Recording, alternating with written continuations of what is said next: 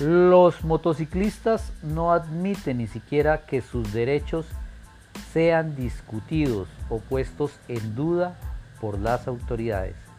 Principado de Narcolombia, Veeduría Horus informa, el balance de la marcha del día de hoy es precisamente eso. Los motociclistas no estamos dispuestos a que se nos violenten y se sigan vulnerando los derechos y se nos siga persiguiendo por el solo hecho de que somos para las entidades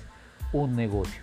Una marcha pacífica, una marcha en buenos términos que finalmente cumplió su objetivo, llamar la atención de las personas que habitan en la ciudad de Bucaramanga para que no se afecten los derechos de 500 mil motociclistas y se empiece a tener una administración seria alrededor de esto en el área metropolitana, porque no se puede estar dando tumbos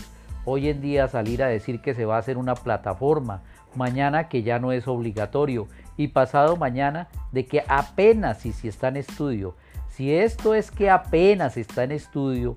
salió toda esta cantidad de gente, señores alcaldes y directores del área metropolitana y de las direcciones de tránsito. Ni se les vaya a ocurrir ustedes meterse con los derechos de los motociclistas en la ciudad de Bucaramanga del área metropolitana, porque es evidente que si esto fue una pequeña muestra, cuando ustedes traten de intervenir al pasajero, no solamente se vendrán las acciones legales, sino se vendrá una respuesta contundente de los 500 mil usuarios directos de la moto junto con sus familiares.